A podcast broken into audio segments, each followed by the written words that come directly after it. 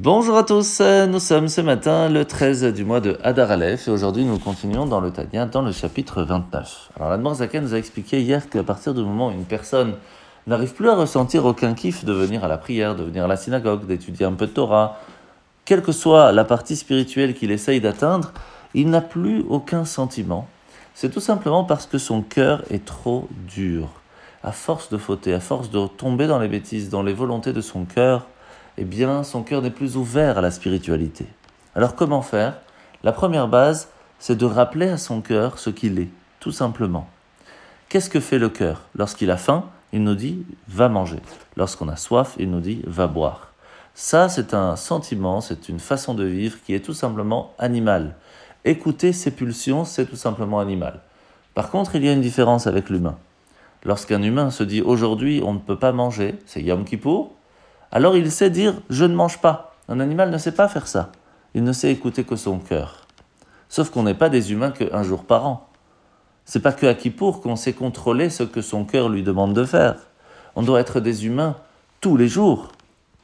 Alors à partir du moment où on va rappeler à son cœur qu'il est en fin de compte très bas, très animal, et qu'il essaye de nous attirer dans une bassesse pas possible, alors nous pouvons alors réussir à le casser un petit peu et laisser le feu de la spiritualité le toucher. À partir de là, on peut arriver des fois que l'on fait des efforts, on avance, on arrive à aller à la prière, on évolue, et pourtant, on voit que à un certain moment, on a réussi à ressentir un certain plaisir de venir à la synagogue, et puis ce plaisir est parti. Tout simplement parce que Dieu attend de nous que l'on aille encore plus loin. Il sait que l'on peut essayer de ressentir encore un peu plus. Mais c'est un travail personnel qui doit être fait et alors réussir à avancer et à évoluer. La misa de ce matin, c'est la misa positive numéro 241. Lorsqu'une personne allume un feu, creuse un puits ou autre, bien il faut savoir qu'il faut être responsable de ses actes et de faire attention que cela ne va pas se propager. Parce que sinon, et que cela pourrait faire des, dégâts, eh bien il faudra payer. La paracha de la semaine, c'est parachat Kitissa, où Moshe va dire au peuple juif qu'il va monter 40 jours et 40 nuits au mont Sinaï et ils vont faire le décompte depuis le départ du campement, alors qu'il fallait compter 40 jours et 40 nuits sur le mont Sinaï. Donc il y a une différence d'une demi-journée. Lorsque Moshe ne revient pas, les Égyptiens qui étaient présents, les Erevrav, qui nous ont suivis, vont dire au peuple juif, ça y est, nous n'avons plus d'intermédiaire entre nous et Dieu, il nous faut un autre. Oh là là, qu'est-ce qui va se passer à ce moment-là?